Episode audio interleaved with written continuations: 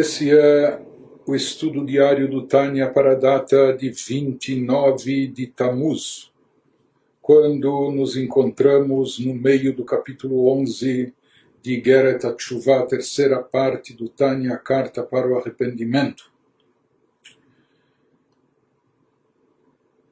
Nesse capítulo 11, o Alter Rebbe continua nos elaborando o assunto da Tshuva Ilá, da Tshuva superior, mas nós vimos que a chuva superior ela tem que estar apoiada e ela tem que ser precedida pela chuva em nível inferior. Nós vimos que, por um lado, a chuva em nível inferior envolve sentimento de seriedade, de submissão, de amargura, enquanto que a chuva a nível superior é caracterizada por alegria e extrema alegria. E aqui nós estávamos vendo como conciliar, já começamos a ver isso no, no, no final do capítulo passado, e prosseguiu o Alter Rebbe, nos explicando como conciliar esses dois tipos de, de sentimentos eh, antagônicos. Então, nós vimos ou separando em espaço de tempo um de outro, deixando um para o final da noite e o outro para o amanhecer, amargura na hora da leitura do Shema à noite e a alegria deve preceder a reza. Depois nós vimos a ideia do Tânia na primeira parte, quando ele explica se a pessoa se conscientizar que há um motivo específico para cada um dos sentimentos, que justifica a tristeza e a melancolia aqui, é o fato da pessoa ter pecado e aquilo que ela causou e resultou como efeito das suas transgressões em termos espirituais, etc., o dano e prejuízo. Então isso é, um, é uma justa causa para ele estar amargurado e melancólico. Por outro lado, o motivo dele estar alegre é um motivo distinto, diferente, é o fato dele ter sido aceito de volta por Deus, dele estar se unificando com a essência divina, através da sua chuva, através do seu retorno. Isso deve ser, isso por si só já é um motivo que leva à extrema alegria, à grande felicidade.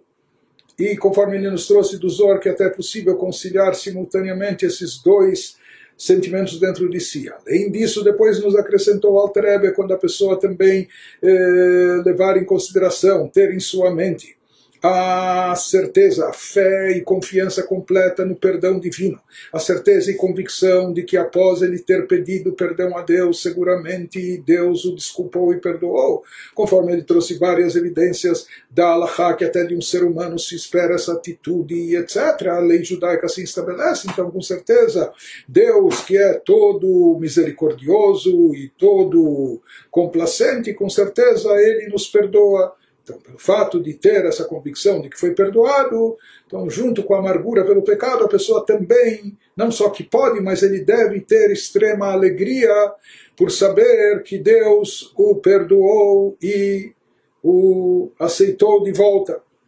Agora, no meio do capítulo 11, prossegue o Alter Rebbe nos diz, continuando com essa temática, explicando o teor dessa benção na Amidá que evoca o perdão divino, e elaborando mais, aprofundando-se mais nesse conceito, nesse assunto, o Mashem Meshabchim Mebarchim et Hashem. Hanun Hamarbe Lisloach Hamarbe Daika, o conjecto Bezra, Verav ele nos fala que por isso dizemos de Deus na Amidá, nessa bênção, na reza essencial nossa, nós abençoamos Deus dizendo que Ele é o generoso que perdoa abundantemente, enfatizando abundantemente, ou seja, aqui a própria liturgia faz questão de enfatizar não só que Deus perdoa, com certeza Seguramente Deus perdoa o pecador, penitente que se arrependeu e pede desculpas, mas mais do que isso, a própria bênção enfatiza que Deus perdoa abundantemente. De onde é retirado, extraído esse conceito, como consta na prece de Ezra, é? do profeta Ezra da época da reconstrução do segundo templo, lá consta, ou seja, quando nós vemos a história de Ezra, que Deus perdoa abundantemente, visto que ele é o Deus do perdão, etc., conforme isso está escrito, descrito no livro de Ezra e Neemias.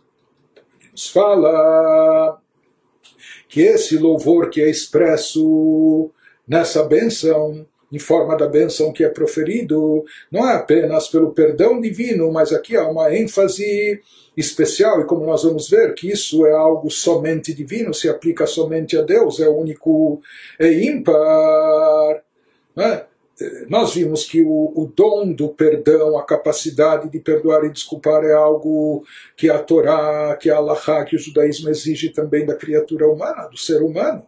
Porém, essa questão de perdoar abundantemente, nós vamos ver que isso já não é uma característica humana, já não é algo ao alcance da criatura, isso é algo, uma característica peculiar e única apenas do Criador, apenas e tão somente de Deus. E ele nos fala, ele nos traz como base disso a descrição episódio que consta no livro de Ezra, etc seja que mesmo e apesar dos pecados que os Yehudim tinham cometido, os graves pecados naquela época, da volta da Babilônia para a Terra Santa para reconstruir o segundo templo, mas se diz que quando eles assumiram seus pecados, confessaram seus pecados, etc., então Ezra ele consola-os dizendo que eles têm esperança, ou seja, que se eles fizerem chuva, se arrependerem, apesar da gravidade dos pecados, eles serão perdoados por quê?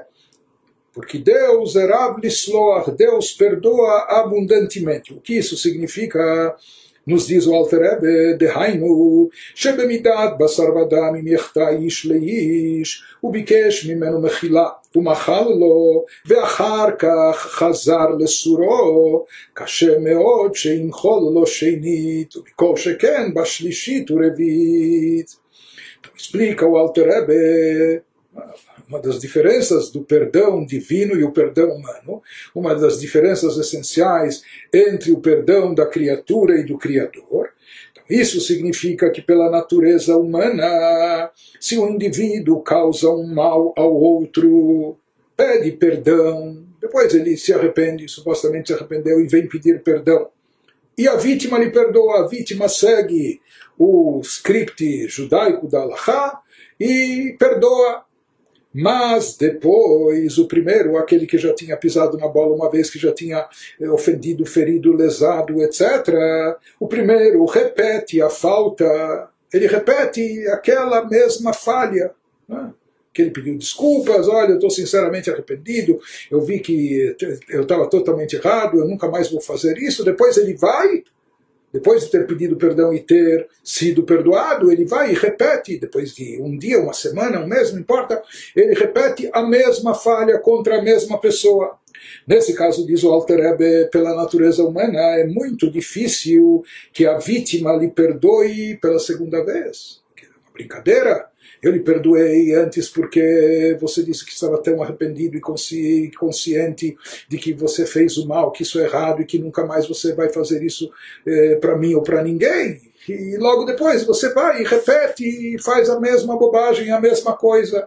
Então fica muito difícil para a vítima que lhe perdoe pela segunda vez e que dirá pela terceira ou quarta vez. Se for uma pessoa que tem paciência de Jó e tolerância, vamos dizer que ele até perdoa na segunda vez, mas se o outro continuar reincidindo e faz a mesma bobagem, comete a mesma falha e transgressão, ofensa pela terceira vez ou quarta vez, então tudo, a paciência, a tolerância tem um limite. E quando a pessoa repetiu e reincidiu a falha diversas vezes, a mesma falha contra a mesma pessoa, daí já é, é contra a natureza humana, é querer demais, já fica impossível perdoá-lo.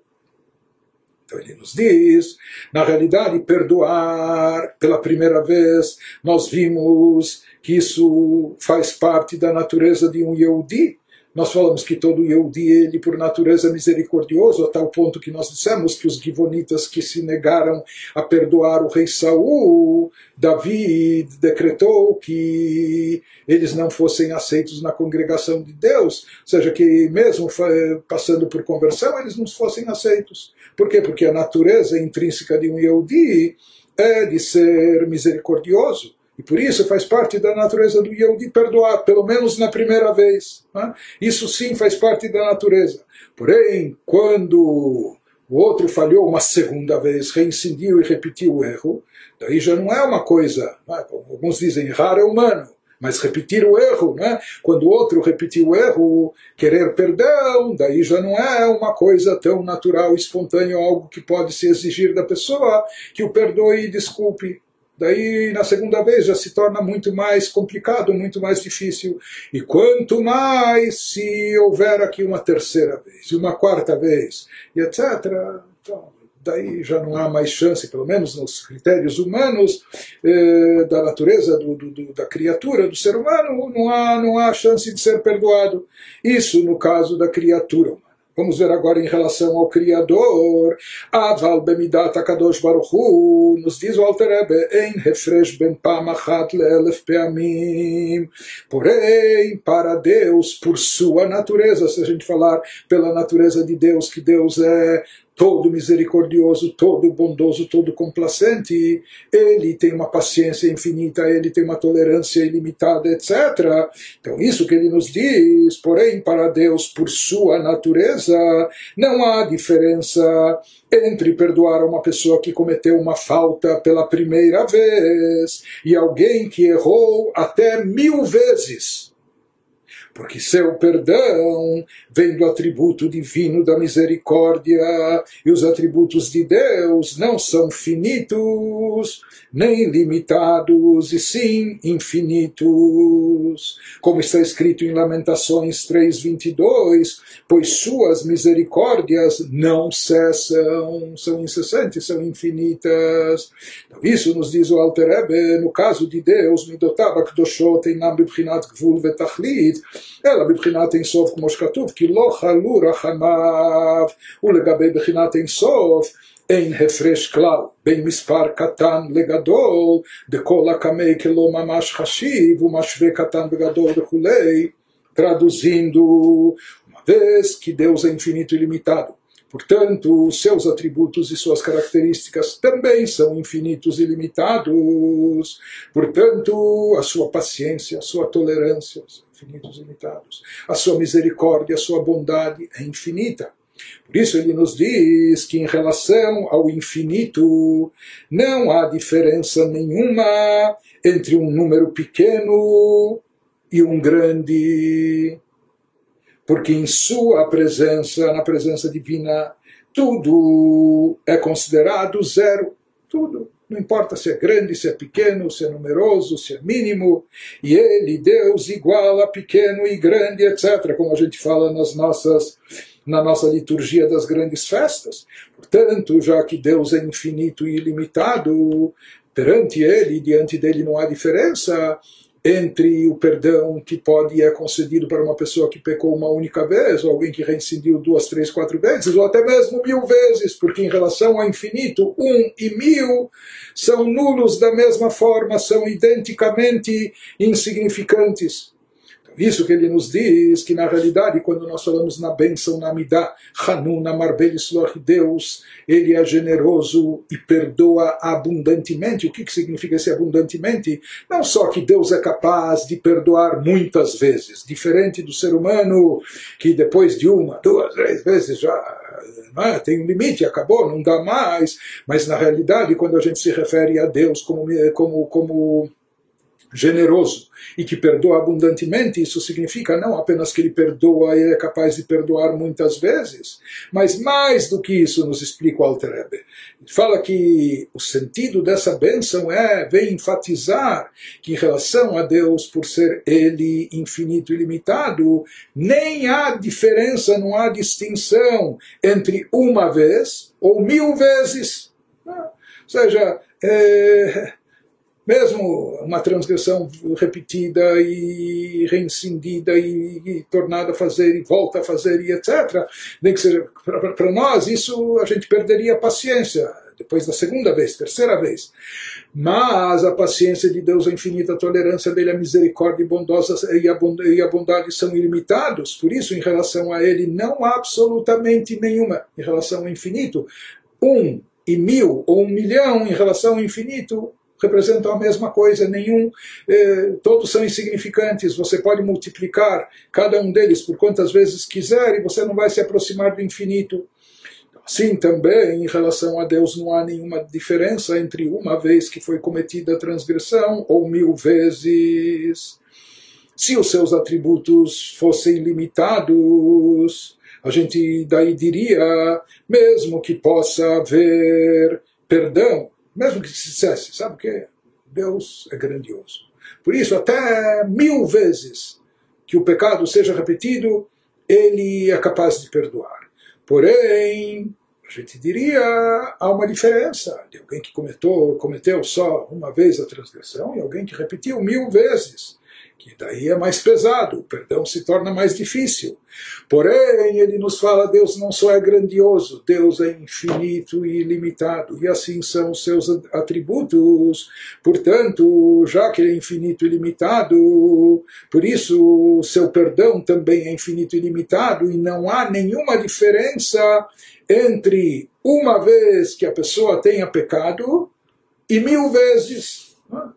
Não é? Que, bom, mil vezes, então, tudo bem, talvez até venha perdão, mas é mais difícil, mais complicado, mais pesado. Para Deus não é mais difícil, não é mais complicado, não é mais pesado, uma vez que Ele é infinito e limitado, Sua misericórdia e complacência também assim é, e por isso também o seu perdão é infinito e limitado, e por isso diante dele isso significa Marbel Sloach, que Ele perdoa abundantemente, de forma infinita, que não há diferença nenhuma para Ele entre uma ou mil vezes.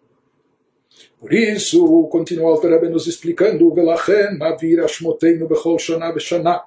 וכל החטאים שמתוודינו בעל חטא מדי שנה, אף שחזר ועבר עליהם, חוזר ומתוודה עליהם ביום הכיפורים בשנה הבאה וכן לעולם.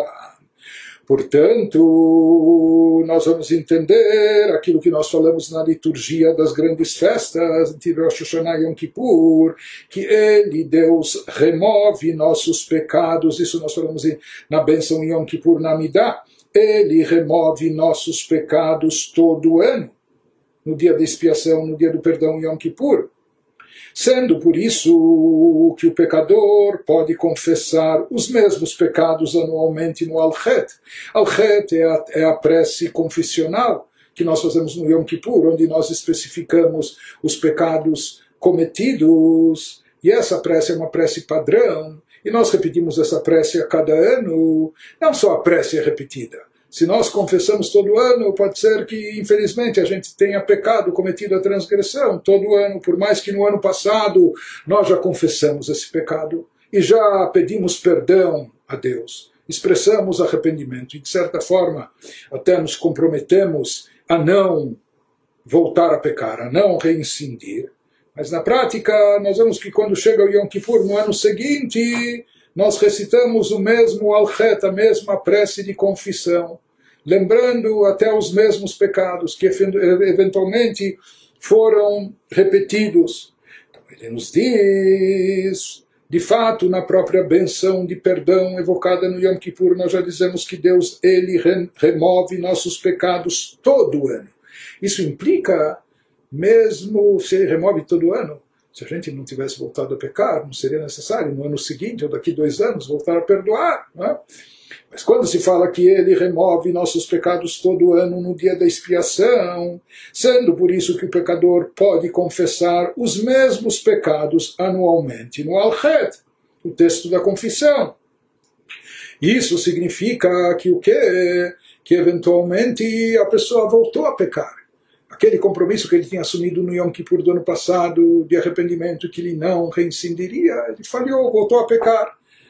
E por isso nós temos não só a audácia e a coragem de voltar a confessar os mesmos pecados, mas assim é estabelecido na nossa liturgia. Ele nos diz, apesar de ter voltado a cometer as transgressões pelas quais pedira perdão no ano anterior, a gente poderia pensar, bom, com que cara eu vou chegar e de novo pedir perdão pelas mesmas transgressões que eu já tinha me comprometido ano passado a não voltar a fazê-las, não tornar a cometê-las se fossem outras, mas as mesmas, repetidas e etc.